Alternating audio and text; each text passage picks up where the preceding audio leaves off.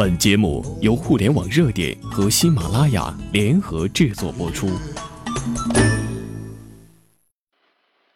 听众朋友好，我是主播秋风。十年后最便宜的东西，第一个就是现金。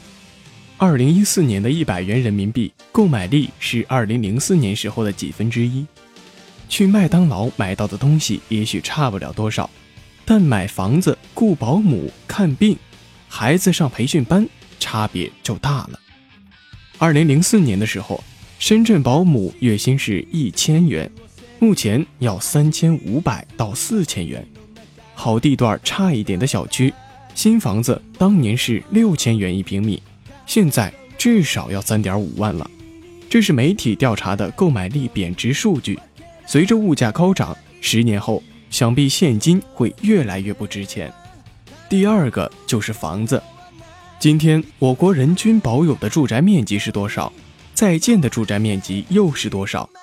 计划生育所造就的倒金字塔型家庭带来的后果是，自己一套房，双方父母各一套房，最终这些房子都会留给后代，而空置的房子需要缴纳房产税。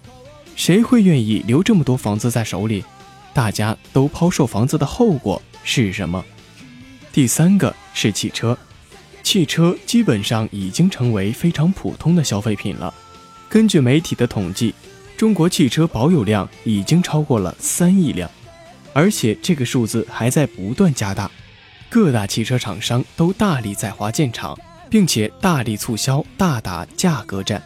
可以预见，十年后汽车会比今天便宜得多。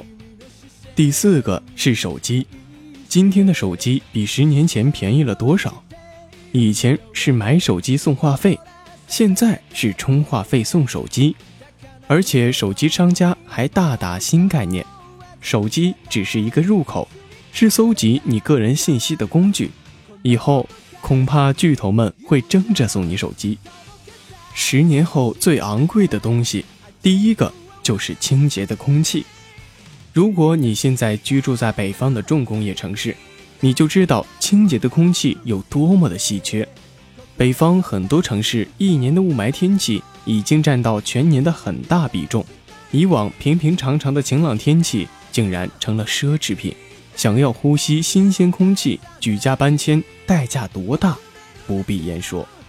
第二个是干净的水，根据媒体的报道和学界的调查。